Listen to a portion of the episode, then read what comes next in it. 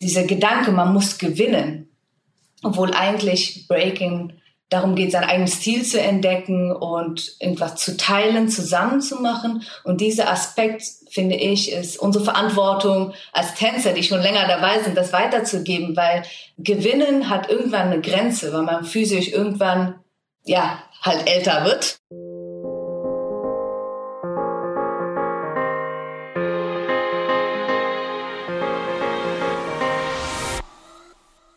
Ja, hallo und herzlich willkommen zu einer neuen Folge unseres Team Deutschland Podcast, präsentiert von der Sparkassenfinanzgruppe.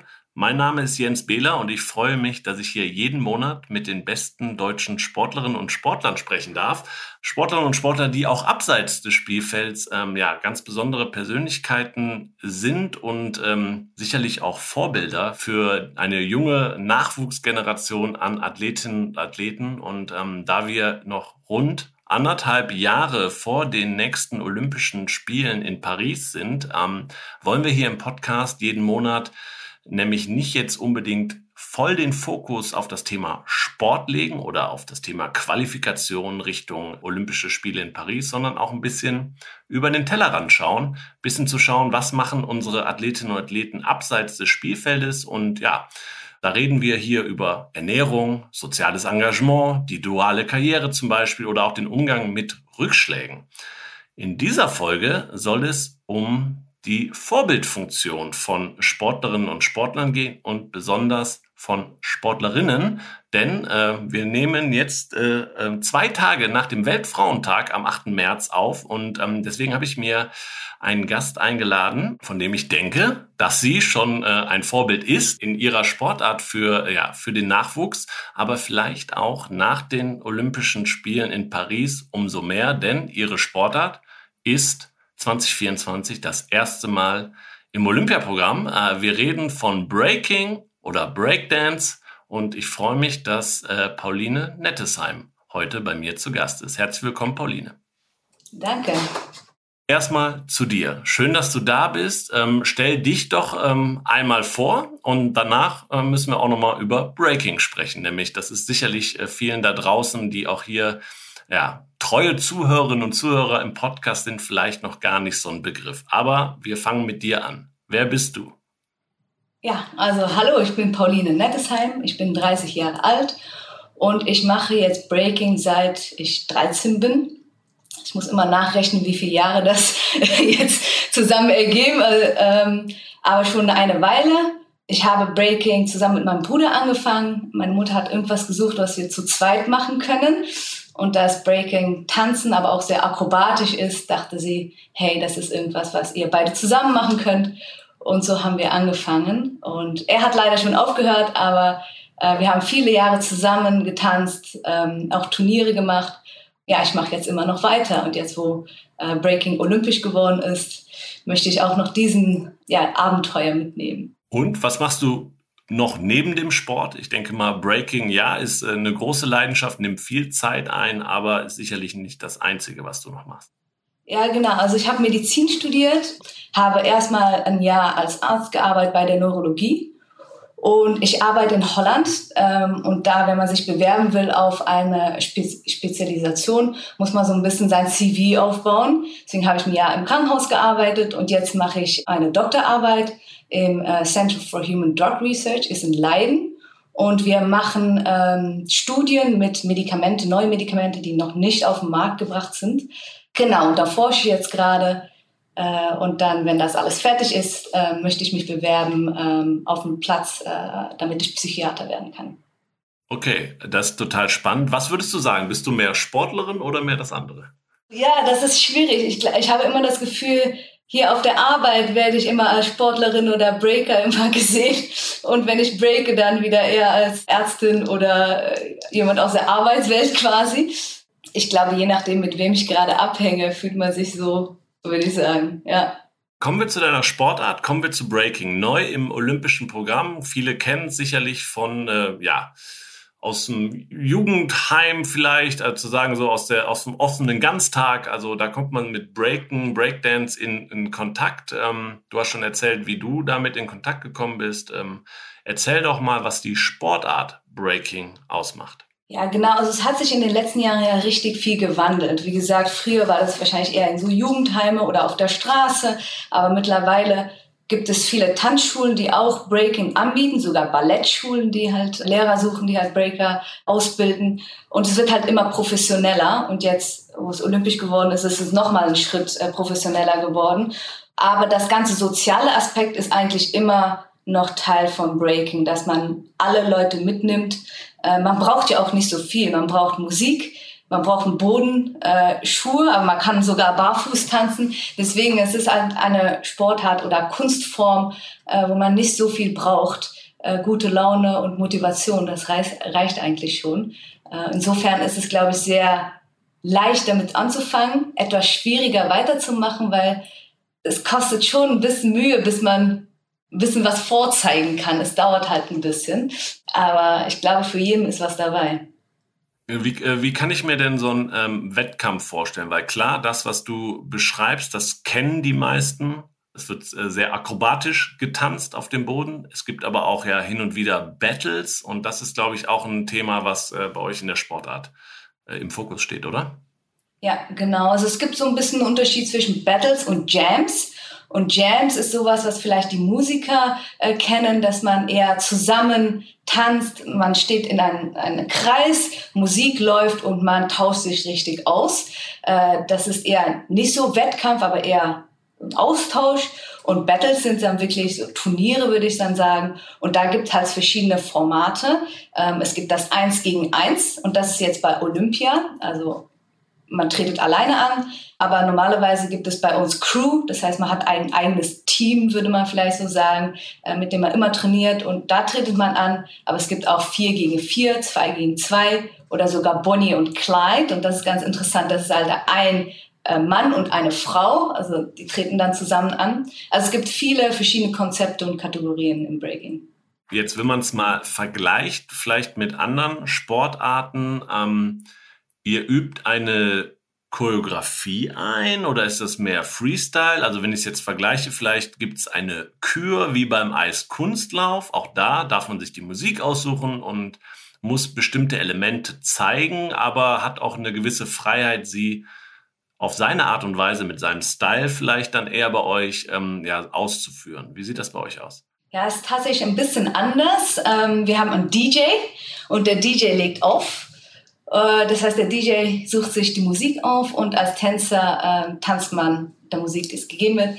Und es gibt halt verschiedene Elemente, ne? das tänzerische, musikalische, das akrobatische, das künstlerische, kreative. Und eigentlich will man im Breaken so viel wie möglich seinen eigenen Stil prägen. Also eigentlich das Ziel, dass mit einem Augenblick man sehen kann, wer das ist dass man sich nicht ähnelt äh, und so viel wie möglich seine eigenen kreativen Bewegungen hat oder Stil. Dementsprechend ist es schwierig, das irgendwie einzuordnen. Äh, für die Jury ist es, glaube ich, auch immer nicht ganz einfach. Man sieht ja schon, äh, wie man es ausführt, wie musikalisch jemand ist. Aber die Akzente sind dann anders. Man, es gibt Tänzer, die sehr akrobatisch sind. Es gibt Tänzer, die ganz künstlerisch sind. Und es gibt keine Kür. Also man, man darf selber aussuchen, was man macht.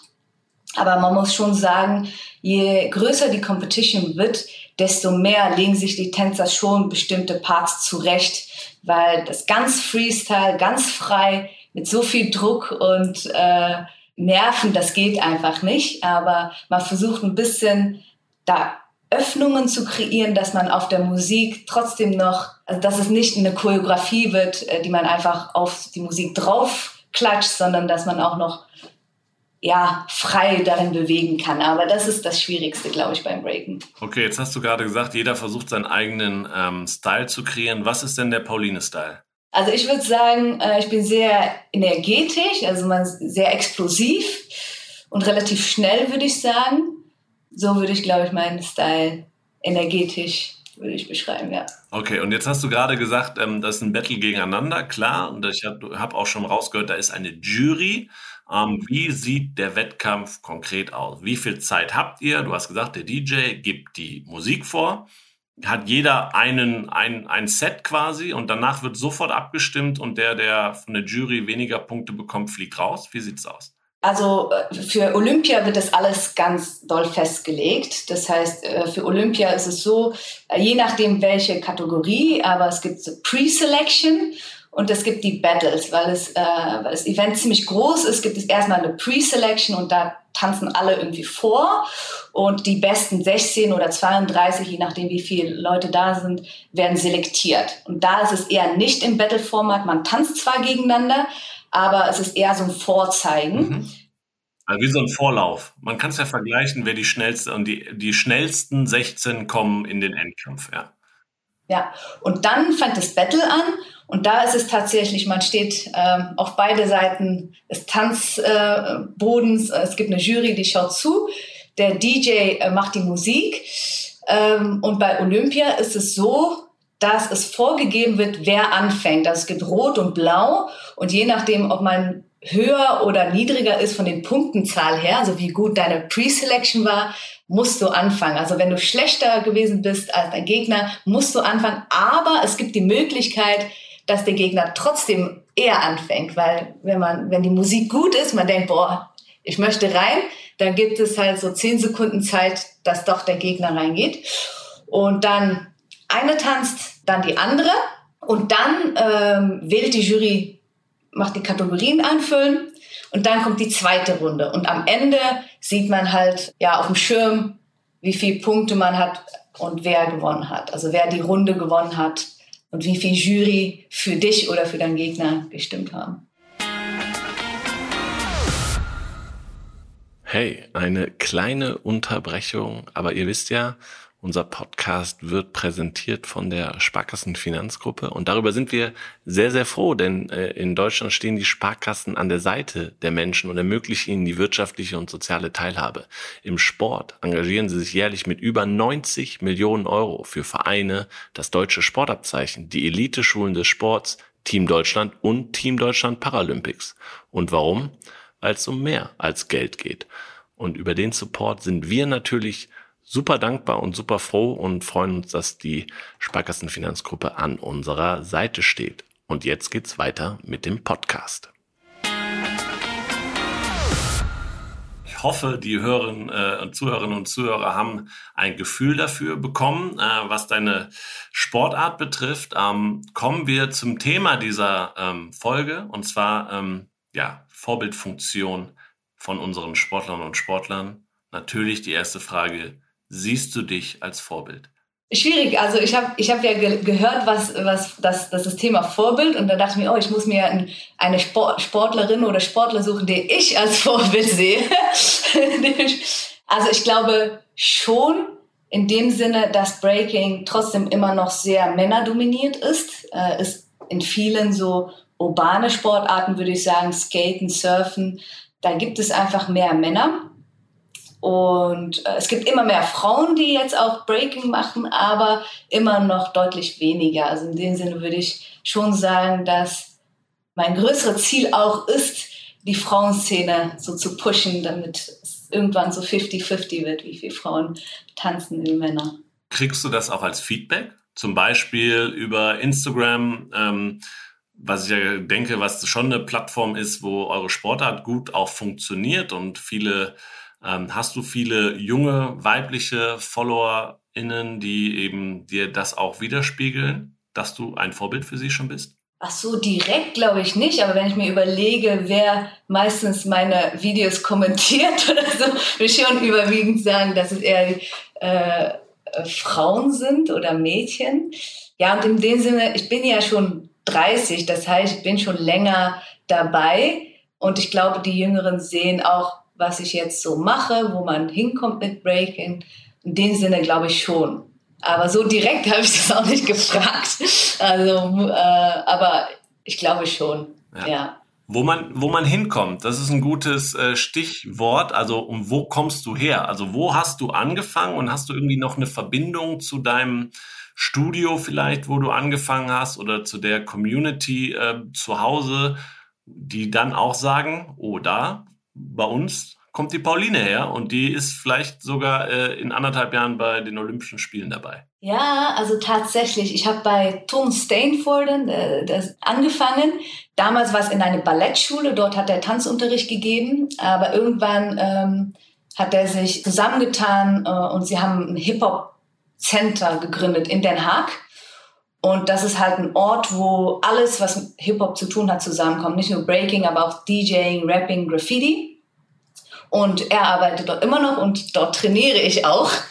Genauso würde ich schon sagen, dass, äh, dass die, mit, meinen ursprünglichen Lehrer sehe ich halt immer noch äh, regelmäßig. Ja. ja.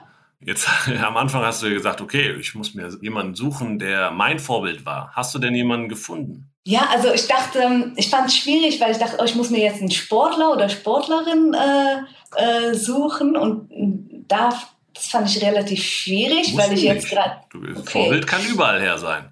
Ja, ja, also ich glaube, eine Vorbildfunktion ist, ähm, es gibt eine Tänzerin, die heißt Narumi, die ist aus Japan und sie ist eigentlich seit also Ewigkeiten schon in der Breaking Scene dabei und die hat auch große Competition, wo nur Männer da sind, gewonnen. Die ist immer noch aktiv. Ich glaube, die ist auch jetzt Coach von Team Japan, dass sie schon so lange dabei ist, äh, auf so hohem Niveau.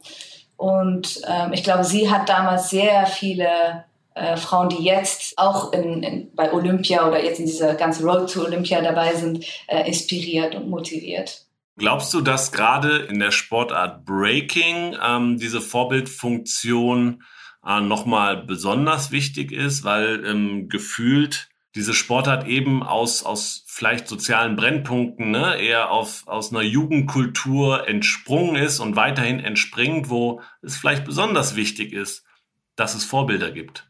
Ja, auf jeden Fall. Ich würde aber schon sagen, dass sich das jetzt gerade ändert. Das, wo früher eher so soziale Brennpunkt ist, ist jetzt schon relativ kommerziell geworden, dass es riesen Tanzschulen gibt, wo, wo man auch viel Geld leider bezahlen muss, damit man Unterricht gibt. Aber ich weiß, dass viele Kollegen von mir, die halt dort auch Unterricht geben und die merken, dass irgendjemand da ist, der richtig gerne möchte, aber Mama oder Papa gerade nicht so viel Geld hat, dass sie dann irgendwie doch versuchen, hey, komm einfach dazu, brauchst nicht zu zahlen. Also versucht man schon so ein bisschen, ja, muss man nicht ganz doll auf die Regeln passen, aber wenn, äh, zu helfen, weil man halt weiß, wenn jemand gerne will, ähm, möchte man ja auch helfen.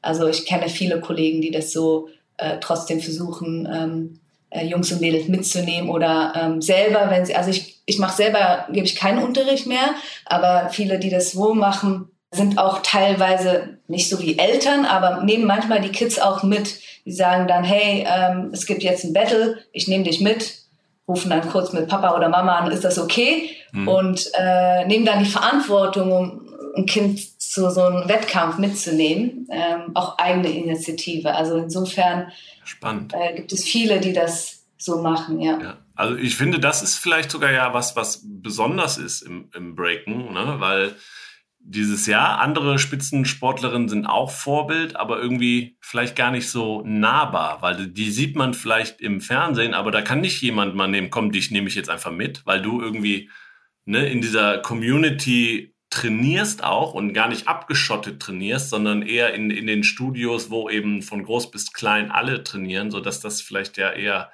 eher ein Thema ist bei euch. Siehst du das auch so?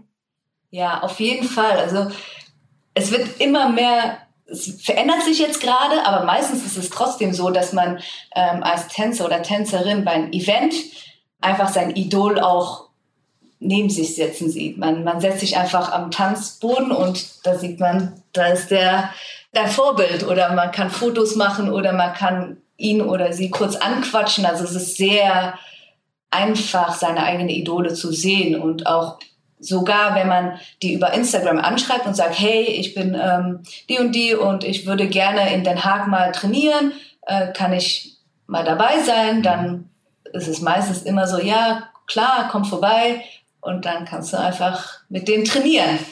Also, ja. Wie war das bei dir früher? Jetzt hast du ja gesagt, dein Vorbild war eher, kam aus, kommt immer noch aus Japan. Wie bist du ihr gefolgt? Also wie, ohne Social Media, wie, wie hast du die Sachen mitbekommen, was sie gemacht hat? Hattest du ein Poster von ihr im Zimmer? Ja, also ich habe, da gab es YouTube noch nicht, aber wo es YouTube dann irgendwann mal gab, konnte man das sehen. Es gab auch äh, Videotapes, die Leute sich angeschaut haben. Ähm, aber wo ich jetzt, ich habe gerade so mit 13, 14 angefangen und ich glaube, YouTube kam da, wo ich 16 oder 17 war und da konnte man schon Videos finden. Nicht so viele, aber immerhin welche. Und dann, wo ich älter wurde, konnte ich auch selber zu Events hinfahren.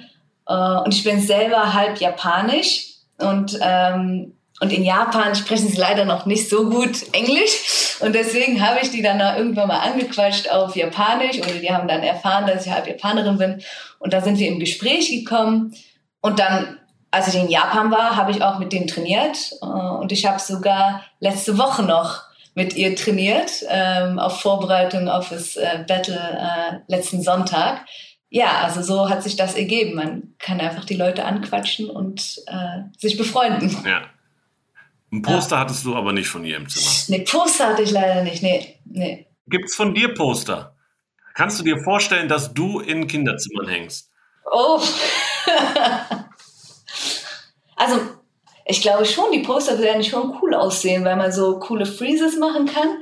Aber ja, das, das wäre schon komisch so, ja.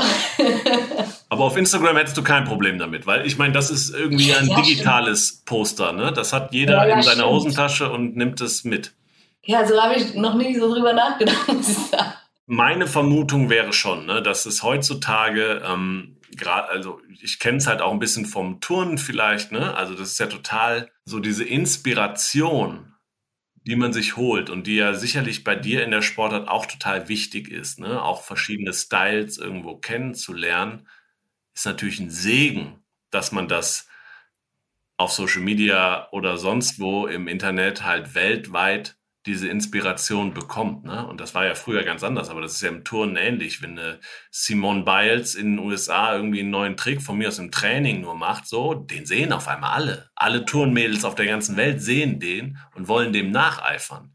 Und ich finde, das ist schon eine, schon eine Sache, die auch gerade für, jetzt sagen wir mal, äh, Sportarten, die vielleicht nicht äh, samstagsabends in der Sportschau laufen, äh, total wichtig. Siehst du das auch ja. so? Ja, nee, stimmt, das ist wirklich so. Also es ist nicht nur die Inspiration, aber auch Leute lernen auch viel schneller. Das ist, glaube ich, eine Generation vor mir, aber die haben halt dann Tapes genommen und dann zurückgespult und auf Stopp gesetzt und dann geschaut, ey, wie macht er diesen Move? Und jetzt gibt es auf YouTube oder auf bestimmte Plattformen gibt es sogar ganze Tutorials, wo jemand alles erklärt, Schritt für Schritt in Slow-Mo, Tipps, wie man welche Übungen machen muss, damit man das machen kann. Also move-mäßig ist es sehr schnell gegangen. Das Kreative aber, das ist etwas schwieriger. Und das ist vielleicht dann sogar ein Fluch, würde ich nicht sagen, aber man sieht so viel, dass es dann manchmal vielleicht schwierig ist, dann nicht dem nachzumachen, sondern selber etwas zu kreieren. Ja, nochmal eine kleine Werbeunterbrechung und zwar auf unseren Partner-Podcast hinzuweisen, den Team Deutschland Paralympics Podcast. Ja, also für mich war das irgendwie Druck, Druck, Druck, Druck, Druck. Und ich war nicht wirklich happy. Und ich weiß, es ist komisch, weil es gibt wahnsinnig viele Bilder von mir, wo ich strahle wie ein Honigkuchenpferd mit meiner Medaille in der Hand. Und ich habe in dem Moment gestrahlt. Das ist gar keine Frage. Aber ich habe auch nachts geweint. Ja, und wie ihr hört, geht es in der aktuellen Folge um das Thema äh, Depression. Und zu Gast ist Clara Klug, ähm, die gleichzeitig mit ihrem Karriereende im Oktober 2022 auch ihre Depression öffentlich gemacht hat und in der aktuellen Folge über gewonnene Medaillen, aber auch tränenreiche Nächte spricht. Total spannendes Thema. Ähm, genau. Hört doch mal rein und äh, folgt auch dem Team Deutschland Paralympics Podcast. Finde ich total spannend, weil auch das, glaube ich, nochmal im Vergleich, weil das ist artistisch zum Touren, es ist krasser geworden. Ne? Also rein, was der Körper machen muss, um, ne? also dann halt dann auch die Vierfachdrehung noch und die Fünffachdrehung ist auch im Snowboarden so, ist im Eiskunstlaufen so. Aber das kann man sich abgucken und, ne, aber diesen Style bringt halt jeder quasi selber mit. Und das ist ja auch das Spannende daran, dass das eben diese, künstlerische Note hat deine Sportart. Ne? Genau. Zwei Dinge noch zum Thema Vorbild. Du hast selber gesagt, man, äh, du hast sogar auch mal trainiert. Ist das äh, ein Weg, ähm, wo du sagst, dass das möchtest du in Zukunft ähm, ja, weitergeben? Weil auch als Trainer ist man irgendwie ein Vorbild. Man gibt seinen ähm, ja, Athletinnen und Athleten super viel mit. Vielleicht nicht nur sportlich, sondern gerade auch abseits des Sports. Ähm, Wäre das was für dich, wo du sagst, ja, da diese Art Vorbildfunktion, die könnte ich äh, diesbezüglich irgendwann, wenn meine aktive Karriere vielleicht vorbei ist, äh, auch noch weitermachen? Ja, auf jeden Fall. Also ich vor allem der men menschliche Aspekt finde ich sehr wichtig. Äh, man kann super Tänzer sein, äh, alles gewonnen haben, aber wenn man menschlich halt äh, schrecklich ist, das ist, ich finde das Menschliche halt sehr, sehr wichtig. Und das ist auch wichtig weiterzugeben, weil im Endeffekt ist es ein soziale, wir machen, Breaking ist etwas Soziales, man macht es auch für die Community und das soll man nicht vergessen. Und vor allem jetzt, wo es olympisch ist, sieht man auch sehr viel Druck. Dieser Gedanke, man muss gewinnen, obwohl eigentlich Breaking darum geht, sein eigenes Stil zu entdecken und irgendwas zu teilen, zusammenzumachen. Und dieser Aspekt, finde ich, ist unsere Verantwortung als Tänzer, die schon länger dabei sind, das weiterzugeben, weil Gewinnen hat irgendwann eine Grenze, weil man physisch irgendwann, ja, halt älter wird. Und dann, wenn man an, anfängt, nicht mehr zu gewinnen und man hat seine ganze Identität als ne, daran festgemacht, das kann irgendwann richtig schwierig werden. Und ich glaube, das hat man in viele Sportarten jetzt schon, dass, glaube ich, so junge Sportler so doll aufs Gewinnen fokussiert sind und dann mit 25, 26 irgendwann so richtig depressiv werden, wenn das doch nicht klappt. Und ich hoffe wirklich, dass es beim Breaking nicht so sein wird, dass man weiß, dass es den eigenen Stil, um eine Community geht. Und auch wenn man den Battle nicht gewonnen hat, wenn man nicht Gold gewonnen hat, kann man trotzdem Gewinner sein, weil bestimmte Battles, da ist das halbe Finale oder Viertelfinale wird tausendmal angeschaut und, legendär geworden, weil es so krass ist. Und keiner weiß mehr, wer überhaupt das Battle gewonnen hat, weil, weil das Halbfinale oder Viertelfinale so richtig toll war. Das finde ich halt sehr wichtig, auch weiterzugeben. Und ich hoffe, dass dass ich das so ein bisschen während meiner Tanzkarriere, wenn ich so junge Tänzer sehe, auch so weitergeben kann. Aber auch wenn ich selber nicht mehr aktiv bin, finde ich das sehr wichtig, dass das trotzdem weitergeht. Ne, dann bist du Vorbild, wenn du das weitergibst. Ja, total gut. Bist du denn vielleicht jetzt auch noch mal letzte Frage dazu, wenn man es umdreht, weil ne, an, angehende Ärztin ähm, mhm. in dem Umfeld vielleicht sogar Vorbild, weil du Sportlerin bist, weil du irgendwie Dinge mitbringst, die äh, andere nicht mitbringen? Also ich merke natürlich schon, äh, dass ich sehr mit noch äh, mit der Jugend verbunden bin, weil ich das Breaking sind ist, äh, viele Tänzer, die auch älter sind, sind trotzdem noch sehr jugendlich, die jugendliche Energie. Man bekommt auch viel mit von den jungen Tänzern. Und in dem Sinne bin ich, glaube ich, die Jugend noch sehr nah. Und das ist, glaube ich, in meiner Arbeit auch wichtig. Wenn man zum Beispiel mit Patienten arbeitet, wie man mit denen kommuniziert. Also da hilft es natürlich schon, wenn man bestimmte Bonding kreieren kann und wenn man bestimmte Sachen äh, auf eine bestimmte Art und Weise erklären kann. Ich weiß aber nicht, ob das genau die Frage ist. nee, aber, also du zeigst schon, dass das, was du im Sport gelernt hast, sage ich mal, ne, ist auch ein Thema, was dir im alltäglichen, auch Leben nach dem Sport weiterhilft. Ne? Und das ist ja wiederum, wenn ich das so interpretieren darf, bist du dann Vorbild weil ne, der Sport dann, der lehrt dich Sachen, die du halt in, in jetzt auch abseits des Berufs, aber auch beruflich mit einbringen kannst, aber auch im sozialen Miteinander eben mit einbringst. Und das ist, glaube ich, das, was du dann, also das, deswegen sind auch Sportlerinnen und Sportler Vorbilder, ne, weil sie eben genau das mitbringen. Ich glaube, am meisten merke ich, dass äh, Breaking, man sieht halt Leute von überall her. Man sieht alte Leute, junge Leute, Leute, die sehr viel Geld haben oder auch Leute, die weniger Geld haben und die ganze soziale Schicht ist dort und alle haben eine Passion des Tanzen.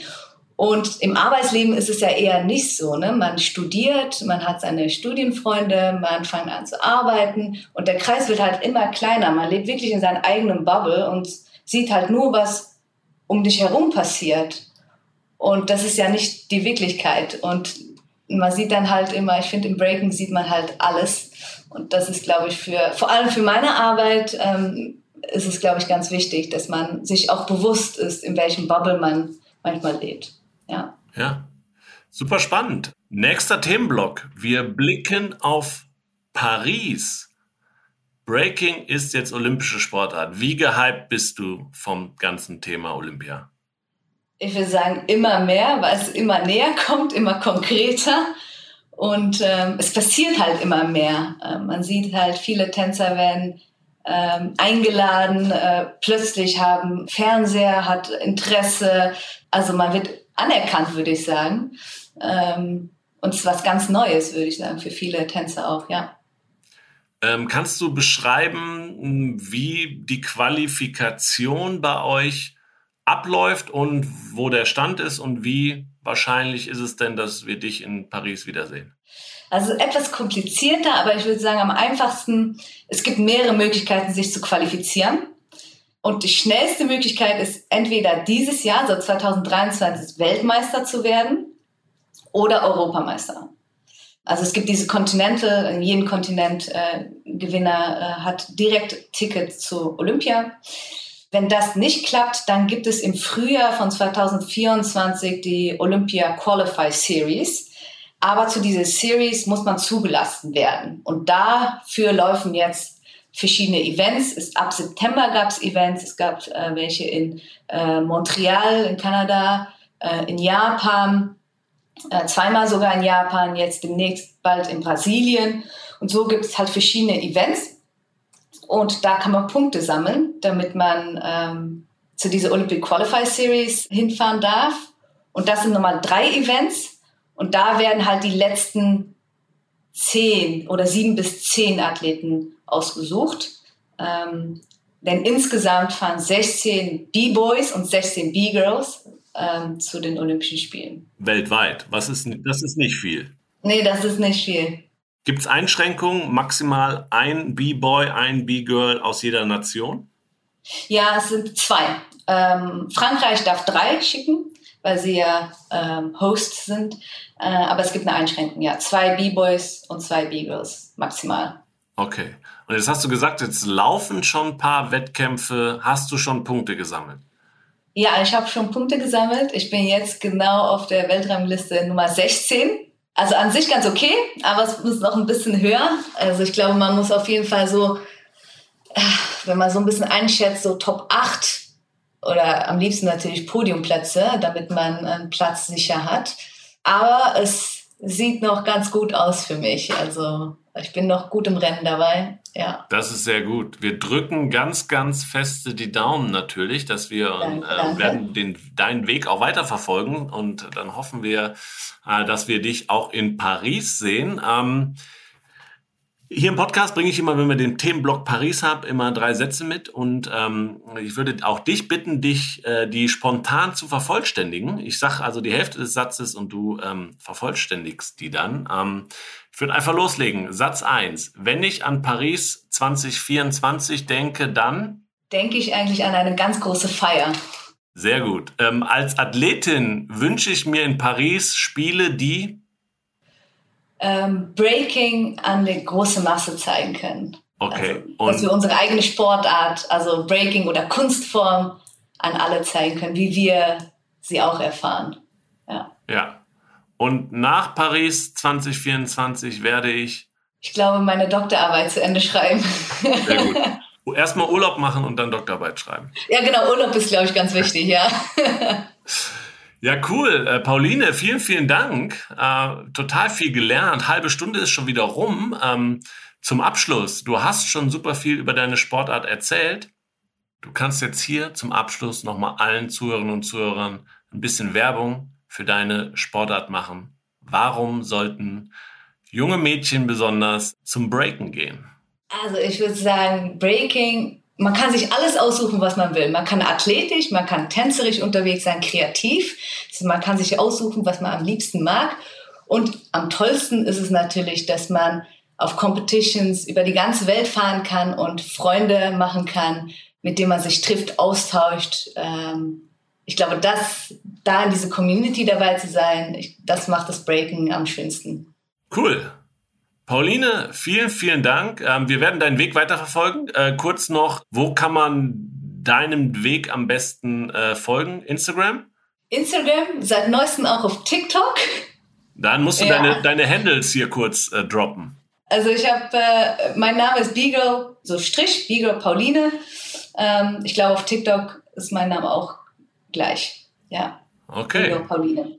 Also, da draußen ähm, ab auf TikTok und Instagram und Pauline folgen, natürlich den Team Deutschland Kanälen folgen. Ähm, da äh, kriegt man alle Infos nicht nur zum Breaken, aber auch Ansonsten, Pauline, vielen, vielen Dank, dass du dabei warst. Äh, vielen, vielen Dank euch da draußen äh, fürs Zuhören. Empfehlt diesen Podcast weiter unbedingt. Gebt uns eine gute Bewertung auf den äh, Portalen. Das hilft uns auch. Das hilft den äh, Sportlerinnen und Sportlern, die hier zu, äh, zu Gast sind. Ähm, ja, hört auch gerne einmal kurze Empfehlung im Team Deutschland Paralympics Podcast rein. Ähm, der kommt ja immer im Wechsel mit unserem alle zwei Wochen raus. Auch da gerne ähm, ein Follow dalassen und zuhören. Äh, vielen Dank an Maniac Studios, äh, die die Postproduktion für diesen Podcast übernehmen. Freut uns sehr.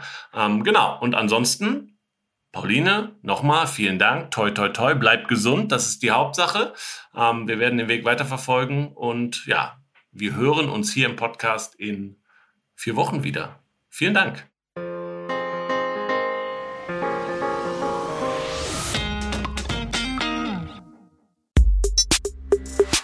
Der Team Deutschland Podcast ist eine Produktion von Maniac Studios.